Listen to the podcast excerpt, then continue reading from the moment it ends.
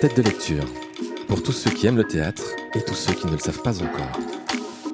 Aujourd'hui dans Tête de lecture, je reçois Pauline Susini et Sol Espèche pour la pièce Les Consolantes.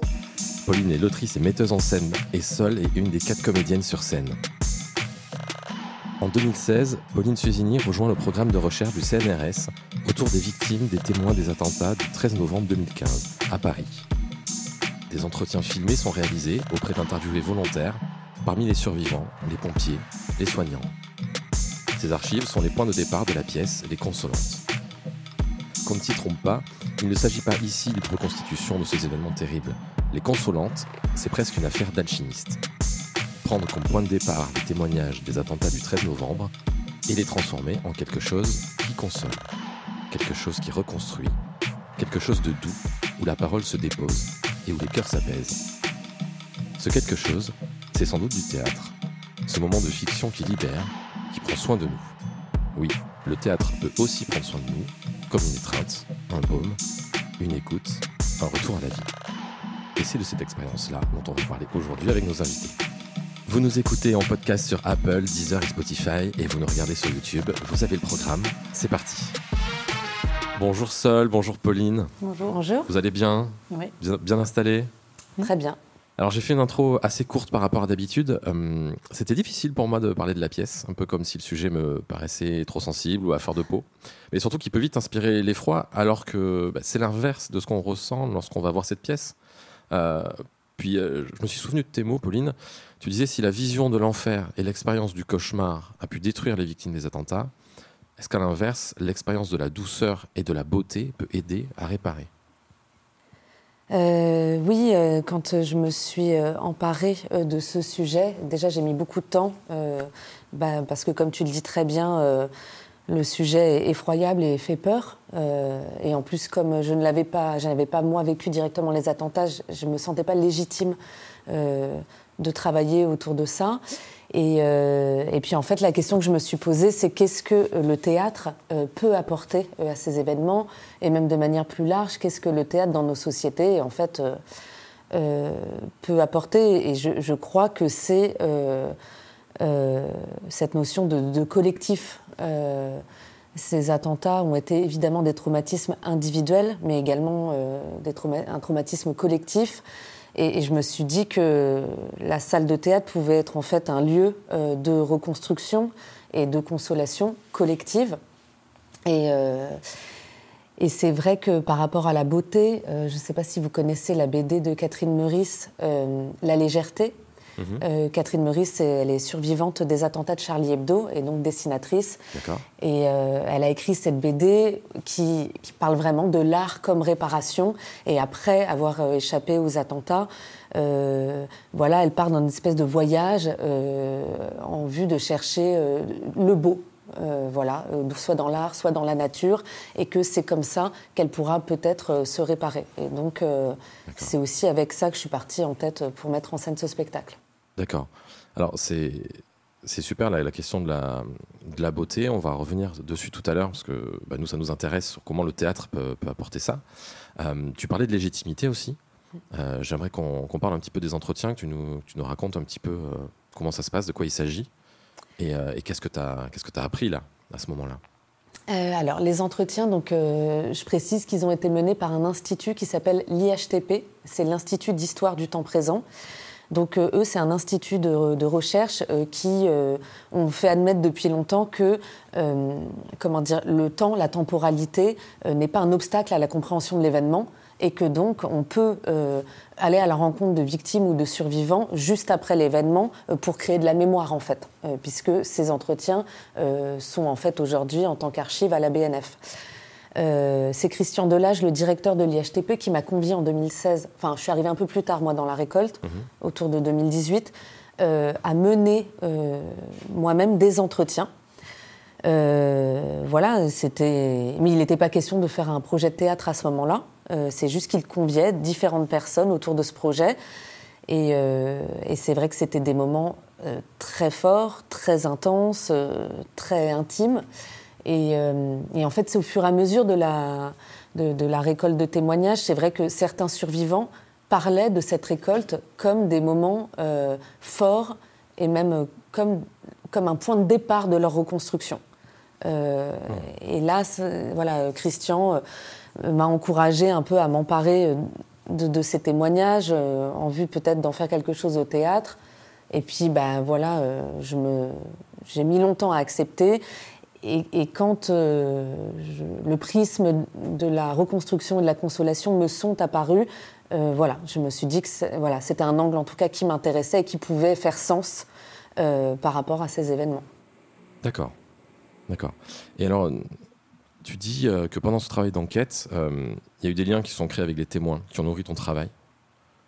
comment tu comment tu t'es créé, comment dire, une charte ou un protocole ou comment, voilà, comment tu t'es emparé de ça et comment tu, te, tu prends un peu aussi de recul là-dessus et tu dis qu'est-ce que je garde, qu'est-ce que je garde pas de, ces témoignages, de ces moments que j'ai, que j'ai partagés? Euh, En fait, le protocole de l'IHTP est en effet assez précis.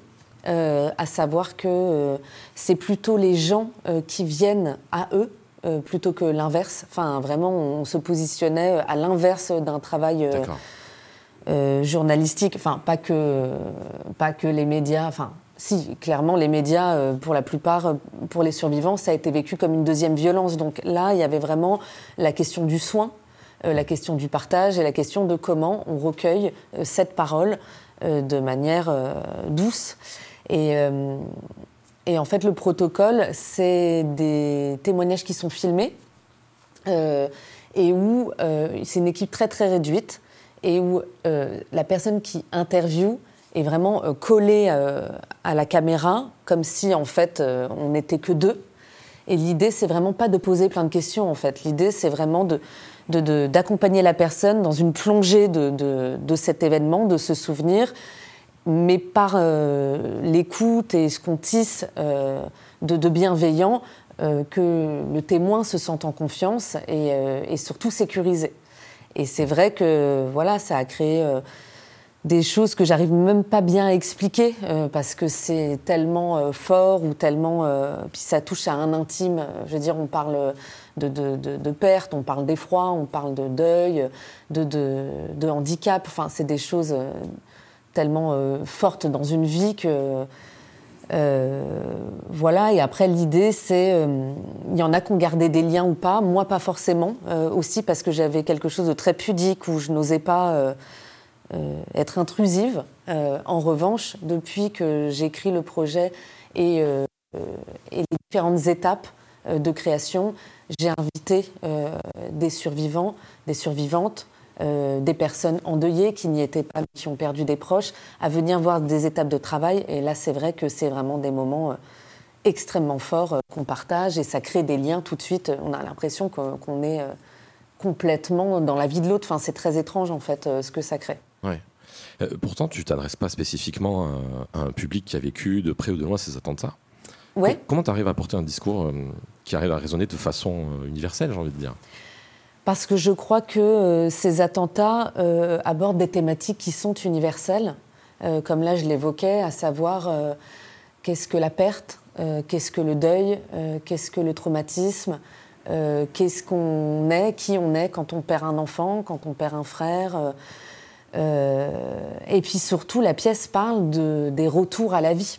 Enfin, quand on vit le traumatisme, quand on vit l'effroi, comment on vit ensuite et comment on peut, euh, en tout cas la pièce à comment on peut euh, pas juste vivre, mais même peut-être bien vivre. Enfin, et c'est aussi pour ça que la pièce aborde un sujet qui, qui m'est très cher et qui est venu au fur et à mesure de l'écriture et aussi en assistant au procès, à savoir comment penser même la mort de manière vivante et comment euh, on peut vivre avec presque de manière lumineuse en fait. Euh, donc je pense que ces sujets sont universels. C'est pour ça que oui, évidemment, cette pièce ne s'adresse pas qu'aux gens qui ont vécu des attentats et que je pense qu'elle peut toucher euh, tout le monde. Et oui, et, pourtant aussi, j'ai envie de dire, en même temps, il y a des choses très précises, je n'ai pas envie de dire des anecdotes, mais des choses très concrètes euh, il y a quelque chose qui m'a beaucoup marqué quand j'ai vu la pièce. Euh, il n'y a pas que ça, mais j'aimerais qu'on en parle vite fait. C'est ce qu'on appelle le fonds de garantie. Ah. Euh, parce que c'est beaucoup dans la pièce, je pense que ça, ça, devra revenir.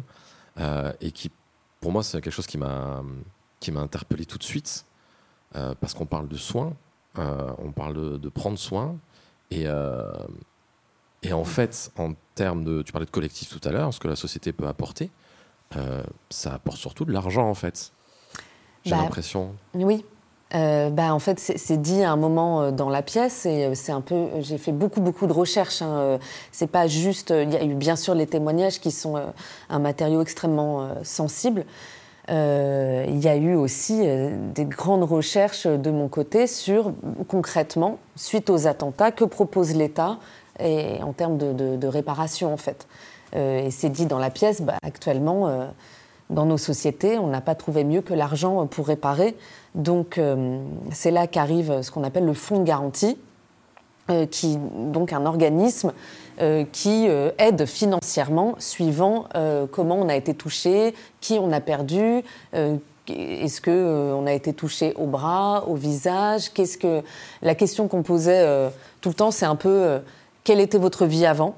Qu'avez-vous vécu cette nuit-là? Et comment est votre vie maintenant? Enfin voilà, pour euh, en fait quantifier euh, bah, les dégâts, les dégâts euh, causés. Et en effet, la pièce pose cette question, enfin qu'on s'est tous posé, moi au moment de l'écriture, à savoir comment quantifier la perte d'un enfant, comment quantifier sa mâchoire brisée. Enfin, est-ce que déjà ça se quantifie Enfin voilà, donc ça c'était des questions moi qui m'animaient très vite. Et la deuxième chose, c'est que le fonds de garantie, je veux dire, il y a une complexité là-dedans qui est que en France, ça existe, ce qui n'est pas du tout le cas de plein d'autres pays. Donc ah on, pourrait se dire c'est quand même une chance. Mais malheureusement, pour toutes les victimes que moi j'ai rencontrées, et quand même beaucoup, le fonds de garantie a été vécu comme une double violence. C'est-à-dire que, euh, en fait, ces gens euh, me disaient, mais en fait, on doit euh, constamment prouver euh, à quel point on est victime pour en fait pouvoir avoir de l'argent pour être réparé, mais en même temps, on nous demande constamment euh, de nous reconstruire, de nous reconstruire. voilà, donc il y a une espèce de dualité comme ça chez les gens, et puis aussi toutes les anecdotes qu'on m'a racontées, qui existent aussi dans le spectacle, même si elles sont complètement fictionnées, mais à savoir, j'ai l'impression d'être un morceau de viande, j'en peux plus qu'on mesure euh, mes cicatrices et que si je perds 5 euh, mm de cicatrices, et eh ben, on me retire 8000 euh, euros. Enfin, je veux dire, ça paraît schématique, mais c'est vraiment ah ça. Hein. C'est très froid, le, calcul est très froid. Ouais, très très froid. Mmh. Donc voilà, ça, je voulais vraiment en parler. Et d'ailleurs, il y avait une survivante qui était venue voir une étape en lecture et ça m'avait vraiment bouleversé ce qu'elle m'avait dit parce qu'elle m'avait dit, enfin, merci de faire ça parce que ce que tu racontes sur le fonds de garantie, nous, on ne pourrait pas le faire. Euh, et, en fait, elle me disait, c'est parce que elle, elle est artiste et elle a fait aussi un autre spectacle sur sa reconstruction euh, magnifique. Euh, c'était une circassienne, donc je veux dire, elle est artiste. Mais elle me disait, je ne. c'est tellement violent ce qu'on a vécu avec le fonds de garantie. Moi, ce que j'ai vécu est tellement traumatisant, en fait, que j'ai trop de colère. Je ne pourrais même pas avoir la distance de mettre ça voilà, face aux gens et de l'écrire, en fait. Ouais, D'accord. Bon, alors c'est bien, on a, on a passé les côtés euh, traumatisants, parce que sur le fond de garantie, moi, c'est vraiment un des, un, des points qui m'a vraiment le, plus choqué. Euh, parce que c'est vraiment, c'est l'État qui est censé apporter, c'est la société qui est censée apporter une, euh, une, consolation. Et en fait, on se rend compte que c'est plutôt effectivement par l'art, parce que c'est pas par le fonds de garantie que ça va se passer. parlons maintenant de la pièce, et justement de comment on va travailler ça. J'aimerais que tu nous parles, euh, peut-être seul aussi, euh, qui, se sent de, répondre à cette question, euh, mais un peu de la, de la première image que le spectateur va, va voir quand il va entrer dans la salle de théâtre. comment c'est disposé et qu'est-ce qu'il voit? La première image. Bah, je vais juste dire moi de l'extérieur, puis après seul de l'intérieur, pour peut-être dire. la première image, déjà, c'est tout est allumé et puis on est dans un espace avec euh, des spectateurs euh, frontal face à la scène, mais aussi au plateau, euh, dans une sorte d'espace trifrontal. voilà, dit comme ça, ça paraît un peu explicatif parce que c'est pas imposé comme ça, mais pour moi il y avait aussi l'idée un peu du, du, tribunal. Enfin, on y reviendra, mais par rapport au procès auquel j'ai assisté. Et aussi, c'était pas tant de reproduire le tribunal du tout, mais de reproduire ce qui est a existé très fort au tribunal, à savoir ce collectif. Et en fait, cet espace trifrontal dans la pièce nous permet aussi d'être toujours témoin de l'autre, en fait. Euh, et de pas juste être tranquillement sur son fauteuil avec des comédiens au plateau, mais juste tout le monde au même endroit et qu'en fait c'est pas juste on parle du collectif, c'est je crois qu'on l'éprouve vraiment grâce à ce dispositif. D'accord, tu veux dire que donc il y, a aussi des spectateurs qui sont sur la scène, en tout cas sur les bords de la scène? Ouais, mélangés avec euh, les comédiens, les comédiennes. C'est là que tu interviens seul. Ouais. à nous, euh, nous aussi, on est, euh, on est sur scène. Et, euh, et donc on se sent commencer euh, le spectacle ensemble. C'est vraiment, je pense, la première chose, c'est vraiment la, la, mise en commun euh, dans un espace voilà, qui, qui, qui, dont le sens premier, c'est quand même ça, le théâtre, d'être ensemble, de vivre une expérience ensemble. et là, ça se ressent d'autant plus fort. Donc les spectateurs sont invités à la vivre de façon frontale, aussi parce qu'en fait, on a, on a le choix de la vivre aussi en protection, euh, et puis euh, comme un spectateur euh, lambda, mais il est aussi invité à la vivre autrement, c'est-à-dire donc sur scène avec nous, sachant qu'il est sur les côtés, qu'il n'est pas, c'est pas un spectacle participatif, on lui demande pas mm. de prendre en charge une partie de l'histoire, pas du tout. Mais pour nous, les acteurs et les actrices, c'est c'est très important de les avoir sur scène. Ça, ça, conditionne énormément de choses, ça conditionne euh, les regards qu'on peut poser, c'est une, une, aide. C'est-à-dire qu'à partir du moment... En fait, Pauline a fait plusieurs étapes de travail rapidement avec des, du public. Donc finalement, le processus du travail, il s'est toujours passé de cette façon-là, et donc il y a toujours une continuité dans le fait de partager le travail avec du public. Les, les étapes qu'on faisait avant, de lecture ou de lecture déjà mise en scène. C'était toujours avec des gens, donc on était, nous, on est obligés d'accueillir un petit peu euh, les, réactions, les émotions, euh, et, le public nous apporte à nous aussi une sorte de consolation, une sorte de douceur pour nous, pour nous aider en fait à jouer euh, le spectacle. Qui est pas, comment dire, il est pas, le spectacle n'est pas traumatisant pour nous, il n'est pas du tout un endroit douloureux, pas du tout. Il est même plutôt, même dans les choses euh, dures ou lumineuses, il est, même très agréable à faire ce spectacle. Mais on sent qu'il nous faut cette présence du public euh, sur scène. Hmm. Et aussi, on y va en douceur. Je pense que c'est aussi ce que hmm. Pauline essaye de faire avec le public, mais aussi avec nous. C'est pas euh, de couper comme ça, rentrer dans la fiction en disant bon ben voilà maintenant en fait on va se mettre à jouer et donc on y va et ça, ça peut faire un peu peur. C'est aussi d'y aller progressivement. Donc elle prend la main des spectateurs, mais un, peu la nôtre aussi, quoi, en commençant ensemble de cette façon. D'accord. Oui, il y a cette idée de progression. Le, premier, le premier, comédien qui s'adresse euh, aux spectateurs en début parle de rituel, il me semble, ou en tout cas, s'il ne dit pas le mot, on sent qu'il... Si, il le dit. Oui, c'est ça, il parle de, il parle de rituel. Euh, c'est quoi les codes de ce rituel que vous avez inventé On parlait de progression, d'aller vers une, sorte de progression. C'est quoi un peu ce, ce, rituel que vous avez mis en place? Euh, Alors, Oula, ça peut être très très euh, vaste. Peut-être les grandes lignes déjà. Non, mais en gros, euh, c'est une sorte de figure d'architecte, mais un petit peu métaphorique aussi. Enfin, pour moi, hein, là je vous dis, euh, vous ne verrez peut-être pas en voyant la pièce, mais moi c'est un peu mes secrets.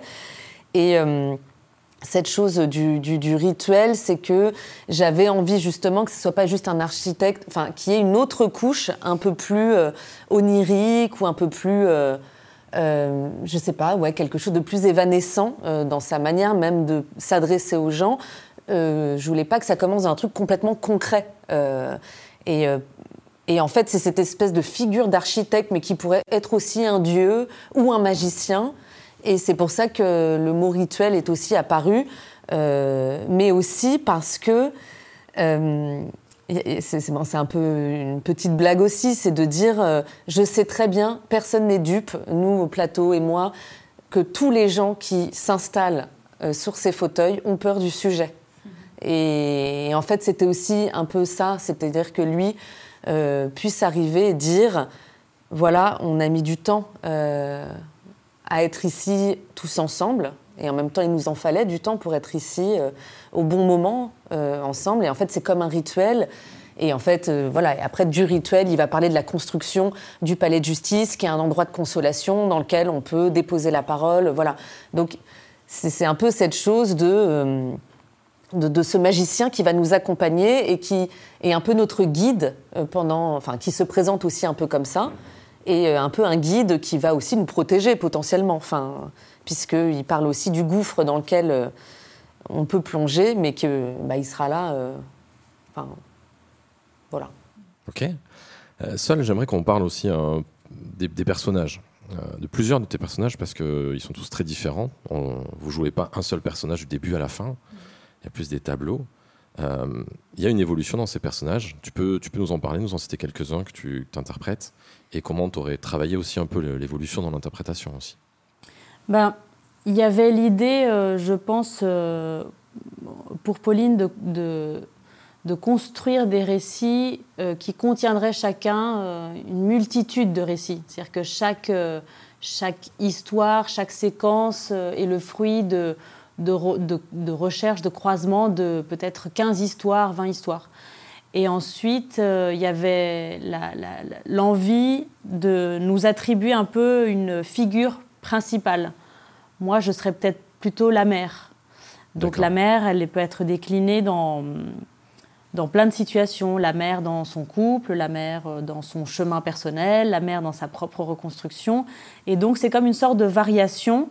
Il n'est pas dit, euh, y a, on n'a presque pas de nom de personnage, donc on peut aussi estimer qu'il y a une sorte de chemin entre ce personnage et entre ces personnages, mais on peut aussi estimer que c'est une sorte de kaléidoscope des figures de la mère ou de cette figure qui se reconstruit, qui n'est pas une, victime euh, euh, directe euh, qui n'a pas subi les attentats, mais voilà.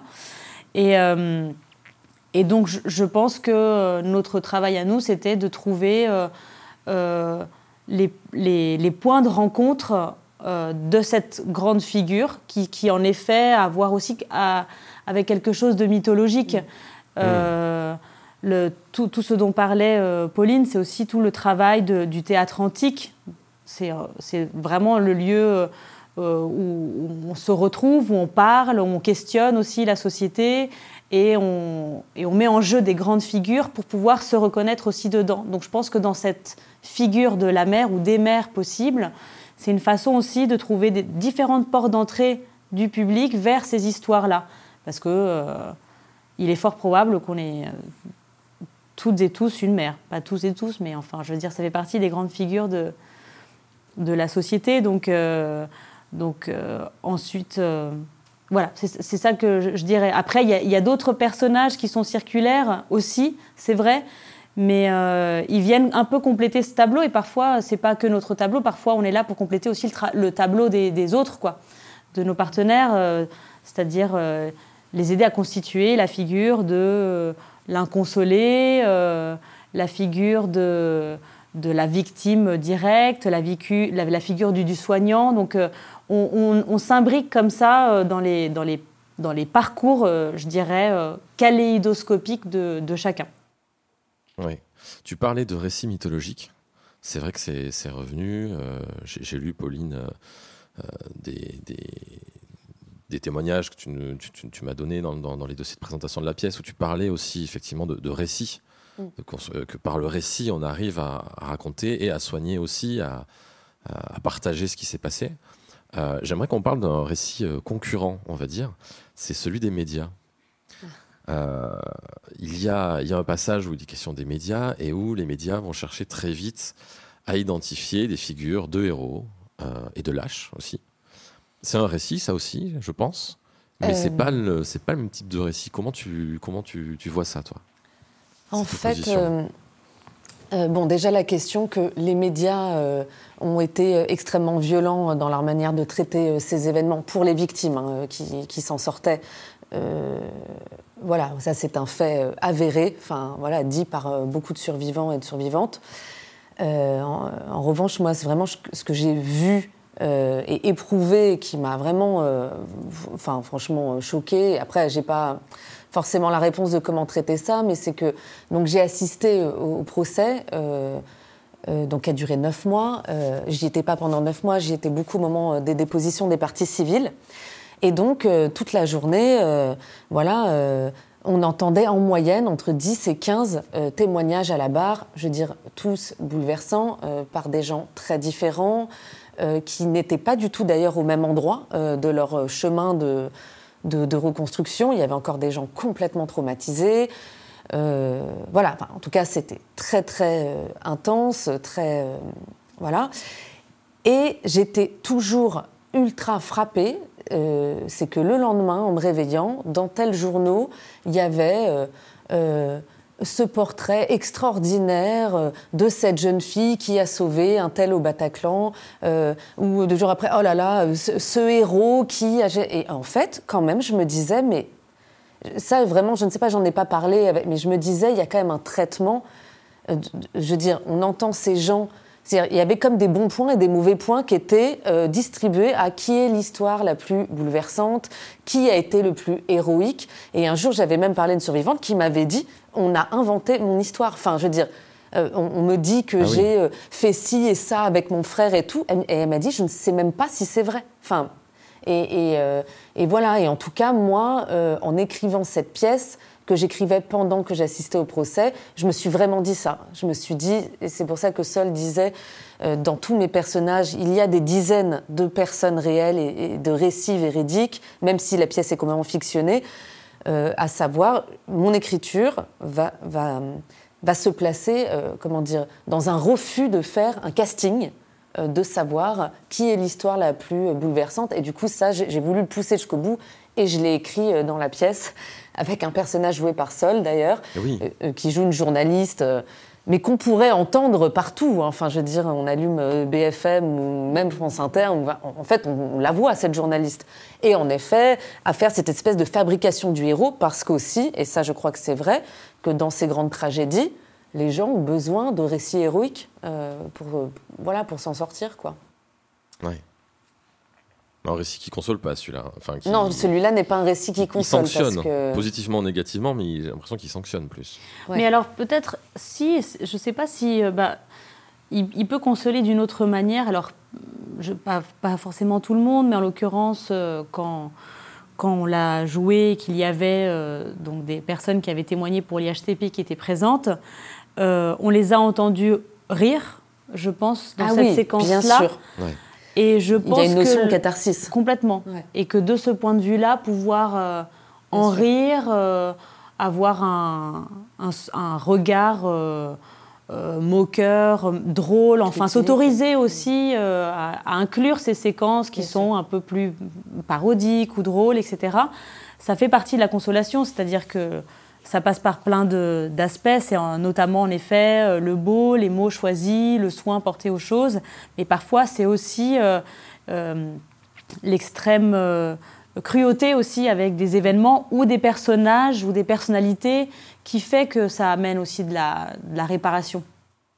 Ouais. J'ai laissé traîner mes oreilles à la fin de la représentation pour voir ce que, ce que disait le public. Il y a le mot poésie qui est revenu. Euh, je pense qu'il en est question même dans, le, dans la pièce, hein, sur la question de poésie. Euh, comment on crée ça? Parce qu'on euh, parlait là de catharsis, il faudrait peut-être même redéfinir définir vite fait le, mot. On, rit dans cette pièce. On pleure, mais on rit et, et on s'émerveille aussi. Comment, comment vous avez conçu ça? Comment vous avez travaillé ça avec les comédiens? Euh, la poésie ou la catharsis Allez, on va commencer par la catharsis et après on ira vers la poésie. Non, mais en fait, les, deux sont un peu liés. Enfin, dans le processus, j'ai l'impression. C'est aussi, euh, on évoquait tout à l'heure euh, la mythologie et qui, en fait, est dans l'écriture et dans la mise en scène a pris une grande place. à savoir que j'avais beaucoup de mal à écrire de la fiction. En fait, il y a un moment, j'étais tellement plongée dans, dans, ces récits, au procès, c'était J'étais envahie moi-même euh, par une noirceur euh, terrible. Et j'avais du mal à prendre de la distance et à écrire une fiction dessus. Enfin, et du coup, euh, c'est là que, en résidence d'écriture, je me suis dit, eh bien voilà, relis des, grandes histoires communes, collectives, qu'on connaît tous, de la tragédie à la mythologie. Enfin voilà, de Andromaque à Ulysse. Et en fait, en me replongeant dans ces récits effroyables euh, je sais pas, c'est comme si j'ai eu la porte d'entrée d'écriture euh, de mon spectacle. Et donc la mythologie, a vraiment fait partie. donc je mêle une écriture très concrète, très quotidienne, à des décrochages que j'appelle des décrochages un peu plus poétiques, etc. et qui en plus a été doublement animé par le fait que au procès, j'étais vraiment étonnée du nombre de, de, parties civiles qui faisaient des références à la mythologie pour expliquer leur histoire. Euh, il y avait une jeune femme qui parlait euh, de son euh, dossier médical comme du fil d'Ariane qui lui permet de se retrouver et de sortir de ce labyrinthe noir et tortueux. on, avait évoqué, je ne sais plus, la pluie de Zeus sur une cape. vous savez, les capes dorées de protection. Enfin, en fait, et je me disais, mais c'est comme si pour que les gens comprennent, euh, pour qu'ils arrivent à faire comprendre leur histoire, il faut qu'ils utilisent en fait des, images que tout le monde connaît. Enfin, et donc la poésie, pour moi, est venue de ça aussi. Et puis la notion de catharsis est évidente aussi avec ce qu'on appelle la tragédie grecque, qui est euh, bah, euh, le rôle premier de la tragédie, enfin pour moi, à savoir être tous ensemble et faire exister euh, rendre visible des choses malheureuses, mais avec une distance qu'est le théâtre, et du coup de là quand même, euh, voilà, pleurer, etc. Moi, beaucoup de gens pleurent pendant le spectacle, mais je ne crois pas que les gens sortent traumatisés du tout. Euh, je crois même que ces larmes font du bien en fait. Et, voilà, et je pense que cette poésie, cette catharsis vient de cette notion de mythologie que, en fait, même si ça ne se voit plus forcément, puisqu'au fur et à mesure du travail, on a gommé beaucoup de choses, je pense que tous les personnages, et du coup, de fait, tous les comédiens et comédiennes, portent ça en eux à un endroit. Euh, et que du coup, même dans les costumes, des fois, on va travailler dans certaines images sur des clins d'œil aussi mythologiques. Et que c'est de ça, je pense aussi, d'où peut venir la poésie visuelle euh, du spectacle. Euh, tu parlais du travail des comédiens. J'aimerais qu'on y revienne un petit peu avec toi, Sol. Déjà, quand, on, quand tu as commencé à, appréhender ce, projet, est-ce que pareil, est-ce que tu as eu une, tu t'es posé la question de dire voilà à quoi ça va ressembler? Est-ce que c'est un sujet euh, sur lequel on peut être légitime? Comment comment t'es arrivé sur, le projet? Dans quel état d'esprit? Hmm. Alors je pense que peut-être moi j'avais un peu moins d'appréhension à être légitime ou hmm. pas parce que euh, j'estimais que que Pauline l'était. Donc du coup, comme elle était légitime de, de s'emparer d'un sujet pour raconter quelque chose aussi de plus grand, de plus global, euh, euh, moi j'étais interprète du projet. Donc je, voilà. En revanche, il y avait euh, parfois à la lecture de certains témoignages ou certains récits aussi des procès, c'était pas évident. Et notamment, je pense à des récits très solaires des récits de personnes qui étaient déjà en capacité de, de communiquer une, une forme de beauté, de reconstruction, de goût pour la vie, d'avancer. Je pense que c'est ça que, qui m'impressionnait le plus et, et, que je trouvais parfois le plus difficile à entendre, parfois plus que l'horreur étrangement. Ah Me dire bah, comment est-ce qu'on peut déployer un courage aussi grand, comment est-ce que c'est possible de trouver des mots aussi justes? Comment est-ce qu'on peut avoir autant foi dans l'humanité, dans la suite? Ça, ça me bouleversait particulièrement. Mais après, dans le processus de travail, euh, je, ça fait quand même longtemps aussi qu'on travaille sur le sujet, qu'on y est allé par étapes, que Pauline nous a proposé beaucoup d'étapes aussi d'improvisation. De, et donc, on a aussi beaucoup cherché les endroits dans lesquels on était bien et les endroits dans lesquels euh, c'était moins intéressant, on était moins bien. Donc, c'est un accompagnement, je pense, euh, tellement euh, long et doux qu'il n'y a pas. Moi, j'ai pas ressenti un moment où je me suis dit attendez, mais euh, qu'est-ce qu'on est en train de faire? On est en train de, s'emparer d'un sujet beaucoup trop compliqué. Absolument pas. Et puis, c'était très clair, très vite, que c'était c'était pas du tout ni une œuvre exhaustive, ni une œuvre qui voulait voilà, raconter les attentats. Enfin, ça, c'était vraiment limpide.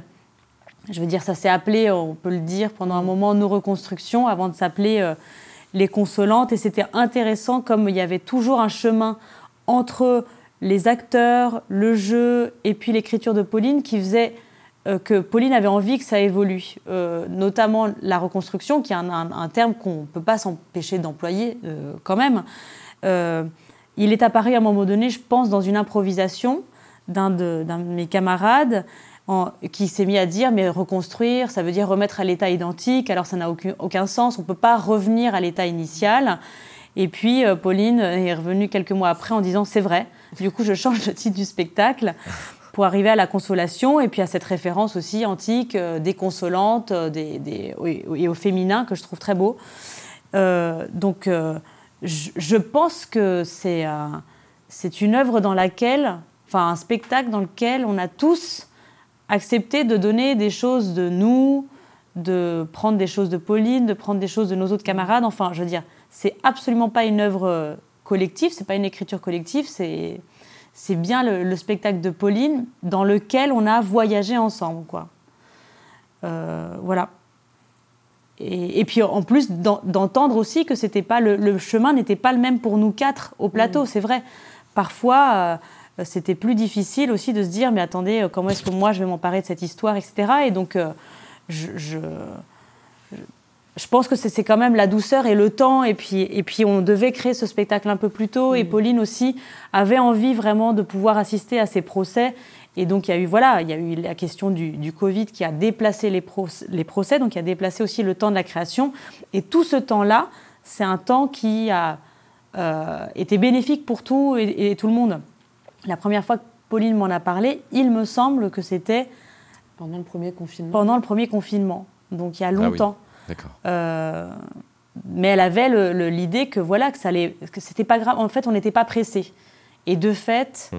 dans un des, monologues que moi je dis justement, il y a une phrase que vraiment je trouve bouleversante, euh, pourtant simple, euh, où Pauline dit que que le, ce temps du théâtre ou des procès, finalement, au bout d'un moment, c'est un temps commun en fait dans la fiction. C'est le, temps du procès ou le temps de la théâtralité ou le temps où on est ensemble quelque part. C'est un temps euh, qui console. C'est la, la, la, transformation intérieure du temps, un temps qui console. Et la transformation intérieure du temps, c'est un, une phrase qui, pour moi, est, et euh, raconte aussi beaucoup tout le spectacle. C'est-à-dire qu'en effet, on y va en douceur et puis on, va voyager euh, ensemble pendant ce, temps-là. Et, tout le processus a été dans ce sens-là. Un temps qui console. D'accord. Tu parlais d'improvisation, alors ça nous intéresse. L'année dernière, on recevait la troupe d'improvisation des E, pratiquement un an, euh, jour pour jour. L'utilisation de l'improvisation, tu dis que ça t'a permis de, savoir ce qui était plus facile, où tu étais plus ou moins à l'aise, plus ou moins intéressant. Euh, Pauline, tu, pratiques ce qu'on appelle le, théâtre forum. Euh, tu peux nous expliquer un peu en quoi ça consiste et comment vous avez travaillé ça un peu dans la pièce? En tout cas, comment ça t'a inspiré, si ça t'inspire euh? Alors, je crois, je ne sais pas si ça m'inspire directement parce que les deux méthodes n'ont rien à voir, mais j'imagine que forcément ça se répond, que ça résonne l'un avec l'autre. Euh, moi, le théâtre forum que je pratique, c'est euh, euh, le théâtre de l'opprimé, inventé par Augusto Boal donc un Brésilien dans les années 70, pour répondre à la répression que le pays vivait. Et donc c'est un, outil d'éducation populaire qui permet aux opprimés de s'entraîner à lutter contre les oppressions euh, voilà, qu'ils subissent, qu'ils et elles subissent. Euh, moi, dans ma compagnie où je fais du théâtre forum, on est euh, spécialisé sur les questions féministes, des violences envers les femmes, du sexisme, voilà, et donc on intervient chaque année auprès des jeunes, dans des collèges, des lycées, aussi voilà, auprès de, de, femmes victimes de violences, d'associations, etc. donc c'est quand même un théâtre très politique, très engagé, euh, en termes d'improvisation pure, c'est pas du tout les mêmes méthodes. Euh, mais, euh, mais c'est vrai que ce que je travaille tout le temps en tête de l'opprimé avec mon équipe, je crois qu'on le fait nous aussi dans les sujets, bah là qui est quand même un sujet complexe, c'est la reconstruction après les attentats, c'est toujours de chercher la complexité des choses en fait, de, ne jamais être les choses ne sont pas noires ou blanches, ce n'est pas euh, un oppresseur euh, qui est forcément comme ça, ou enfin voilà, que, les choses. Euh, enfin, voilà, moi je le dirais dans ce sens-là que c'est vraiment la complexité, creuser la complexité des sujets, des personnages, qui, qui, moi, m'a beaucoup aidé, je pense, pour la création des consolantes. Mais, mais en termes d'improvisation pure, c'est pas les mêmes, c'est pas du tout la même mécanique, quoi. Donc, oui. Donc, donc voilà. Mais peut-être. Ouais, si, si, non, mais moi j'avais assisté à une séance de, théâtre de l'opprimé que Pauline animait dans un collège. Et euh, si ce qu'il y a vraiment en commun, c'est vraiment cette façon que je ne peux pas décrire, mais de mise en commun entre les personnes qui regardent et les personnes qui agissent, et qu'elles sont bien au même endroit, en train de faire la même chose, travailler sur un sujet. Et, euh, et le dispositif euh, et le processus de travail dont je parlais avant, c'est-à-dire les étapes de travail, la façon de montrer aussi des étapes de travail, je pense que ça, c'est vraiment quelque chose en commun. Je ne sais pas si ça a toujours été le cas dans les autres euh, pièces de Pauline, dans le processus de travail, mais en l'occurrence, mm. celui-ci a vraiment du sens parce que c'est un événement, même si elle ne le traite pas d'un point de vue politique, parce qu'elle voulait vraiment que le théâtre euh, amène le beau, il a, il a cette démarche politique de dire... Euh, bah, ce dont elle parle sur les journalistes, c'est quand même un, point de vue euh, personnel qui est exposé, c'est un parti pris. Ah Et même sur le fonds de garantie, au final, on a, euh, on a travaillé une scène un petit peu en contrepoint parce que Pauline aussi voulait dire bon, ce serait trop facile de dire aussi que ce sont les grands méchants, donc mm. Il se passe d'autres choses, c'est aussi plus compliqué, c'est beaucoup, beaucoup de demandes, c'est comment euh, quantifier, enfin bon, toutes ces questions qui sont donc complexes et, euh, et, comment essayer de les faire entendre et de les travailler ensemble, c'est-à-dire que le public et les comédiens euh, soient au même, endroit, au même endroit en train de faire la même chose. Je pense que c'est un point commun fort quand même avec le théâtre forum. Hmm. Oui, c'est vrai. Alors, Pauline, on a dit que bah, que le théâtre pouvait contribuer à transmettre euh, les matériaux d'une histoire commune. Hein. Il y a cette question de, d'être tous ensemble euh, avec le spectateur, avec le, public. Euh, Pauline, seule, qu'est-ce que vous auriez envie qu'on retienne des consolantes après de sortie de la salle?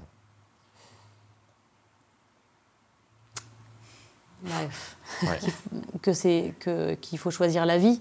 Je pense que c'est. Moi, j'ai l'impression que c'est ce que que Pauline raconte et nous fait dire aussi. Quoi. Il y a quand même un, élan vers, euh, vers, la, vers la vie, même si elle comporte toujours euh, les traumatismes, les fantômes, euh, le passé et, voilà le, le, côté chaotique de l'existence. J'ai l'impression qu'elle elle se place du côté de la vie. Donc euh, moi, en tout cas, c'est vrai que je me sens comme ça. Je, ne finis pas le spectacle, mais je le vois et je me sens comme ça à la fin. Je me sens, je me sens jamais mal, quoi. Je me, je me sens euh, ensemble avec les gens en se disant, bon, c'est quand même super de faire euh, du spectacle vivant. super. ouais, pour continuer sur ce que dit Sol, je pense que parce qu'on parle beaucoup du collectif, du collectif, qui est aussi un terme un peu abstrait. Enfin, et les consolantes, c'était en effet, comme disait Sol euh, tout à l'heure, j'en avais aussi un peu marre du mot reconstruction en assistant au procès. Je veux dire, ah, c'était toute la journée. Où en êtes-vous de votre reconstruction Reconstruction, reconstruction? Alors les gens devaient justifier de leur reconstruction. Et là, j'étais là, mais en fait, c'est l'histoire de leur vie maintenant, cette reconstruction. Donc, euh, on ne va pas nous arriver huit ans après en disant voilà la reconstruction. Et ce qui m'a, c'est là que la notion de consolation est plutôt euh, même des consolants. Qui sont les consolants dans nos vies? Et moi, je pense que c'est ça que j'ai envie qu'on retienne dans le spectacle. Il y a cette espèce de collectif, cette société, voilà, mais il y a aussi dans nos vies ces consolants qui peuvent passer euh, d'un avocat à un médecin, mais qui peuvent passer aussi de mon mari, ma sœur, euh, euh, mon enfant. Et, en fait, je crois que la pièce parle de ça profondément, c'est-à-dire qui sont les gens qui nous aident à survivre et à vivre, et que même les morts font partie euh, de ces gens-là, et que même les morts peuvent continuer d'œuvrer euh, à créer de la vie pour les vivants. La vie, choisir la vie, très bien, et la vie pour les vivants. Mais on va terminer là-dessus, c'est parfait. Merci beaucoup, Pauline Susini, Seul Espèche, d'avoir partagé ce moment avec nous. on va vous laisser euh, vous préparer pour la, la lecture d'un extrait de la pièce. On vous recevait donc pour la pièce Les Consolantes, écrite et mise en scène par Pauline Susini Assistante à la mise en scène, Florence Albaré. Distribution, Noémie Develay-Ressiguet. Sébastien Desjours. Sol Espèche. Nicolas Giré-Famin. Scénographie, Camille Duchemin. Création sonore, Loïc Leroux. Création lumière, César Godefroy. Régie générale, Camille Faye. Production, Compagnie Les 20e Rugissants. Bureau de production, Clémence Martins. On pourra retrouver le spectacle Les Consolantes à l'Étoile du Nord à Paris du 24 au 26 janvier, au Théâtre 13 à Paris aussi du 30 janvier au 9 février, à l'ECAM au Kremlin Bicêtre le 16 mars, et les prochaines dates, notamment en septembre 2024, seront mises à jour sur l'Instagram de Tête de Lecture. Ce soir, dans le studio des Bonnes Résolutions, nous avions Tania Houlbert à la réalisation et au son, aux caméras Florian Cobel et Elisa Romani, à la préparation Elisa Romani, Dimitri Chuma à la présentation. Seul, on t'écoute à présent pour un extrait des Consolantes. Mon fils de 3 ans a une conception de la mort bien à lui, comme tous les enfants sûrement. C'est toujours surprenant de voir la légèreté avec laquelle il peut l'évoquer, à quel point aussi il aime jouer à être mort. Il me dit euh, Maman, je t'ai tué, tu es morte, et voilà. La mort fait irruption dans notre quotidien comme ça, comme un jeu. L'autre jour, je lui ai demandé Ça veut dire quoi mourir pour toi? Et il m'a répondu C'est quand on ferme les yeux pour toujours. Il y a quelque temps, notre chat est mort, un chat qu'il adorait, avec lequel il jouait beaucoup. Avec son père, nous le lui avons annoncé avec le ton solennel qu'on emploie dans ce genre de situation. Toto était malade, il est parti très loin, il ne reviendra pas. Il a accusé le coup une minute et puis il nous a répondu Vous êtes des gros péteurs. Ce que je trouve perturbant, c'est euh, ce rapport à la mémoire. Il adorait ce chat et le lendemain, c'est comme s'il n'avait jamais existé. Et c'est difficile de se dire que si je meurs maintenant, eh ben, il ne se souviendra pas vraiment de moi. Et c'est horrible parce que je souhaiterais qu'il s'en souvienne et qu'il éprouve un peu de tristesse. Enfin, pas qu'il soit complètement abattu, mais, mais je souhaiterais que, que la relation que nous aurons construite, même si elle n'a duré que trois ans et demi, lui permette de m'aimer suffisamment pour que mon départ le marque. Je me rappelle de ce patient qui avait eu du mal à me dire au revoir.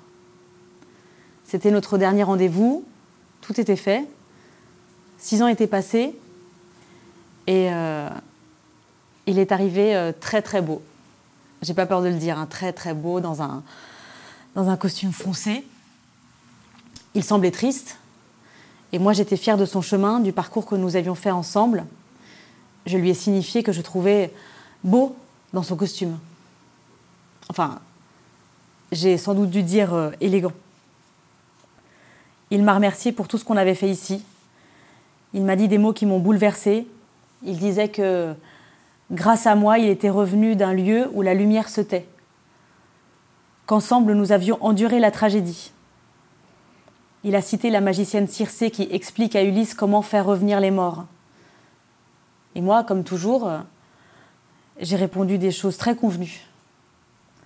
Mais euh, c'est notre métier, c'est un travail d'équipe que nous avons mené grâce à vous, grâce à votre courage, à votre ténacité.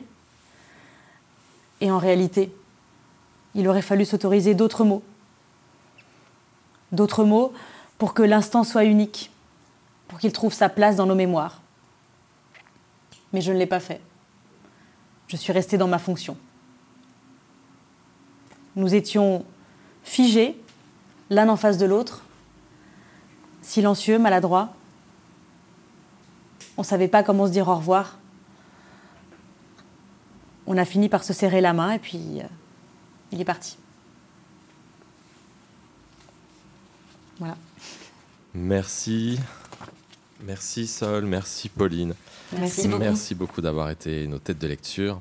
Un grand merci également à toutes celles et ceux qui nous écoutent et nous écrivent pour nous parler de la pièce qu'ils ont vue et aimée en nous demandant de faire un épisode sur la pièce en question. C'est vrai qu'on est toujours à la recherche de, de pépites. Si une pièce que vous avez vue vous a plu, n'hésitez pas à nous envoyer un petit message sur l'Instagram de Tête de Lecture. Avec Tête de Lecture, on invite toutes celles et ceux qui pensent que le théâtre est ennuyeux, pompeux, intimidant, crypté, hautain à venir nous rejoindre. Car on est convaincu que sur les planches, il y a aussi et surtout des hommes et des femmes passionnés et passionnants qu'il y a des moments à partager, pour tous les goûts, tous les porte-monnaies, des cœurs qui vibrent, des mains tendues, des regards vers l'autre, des rires, des larmes, de quoi penser et consoler le monde abîmé qui s'offre à nous. Tendez l'oreille, écoutez-les nous parler d'eux, de leurs rêves, de leur art, et puis, si vous l'osez, poussez les portes d'un théâtre et allez les voir sur scène. On vous espère nombreux, c'est notre but. Toute l'équipe de Tête de Lecture se joint à moi pour vous souhaiter une belle année 2024. C'est la fin de ce magazine pour tous ceux qui aiment le théâtre et tous ceux qui ne le savent pas encore. Tête de Lecture.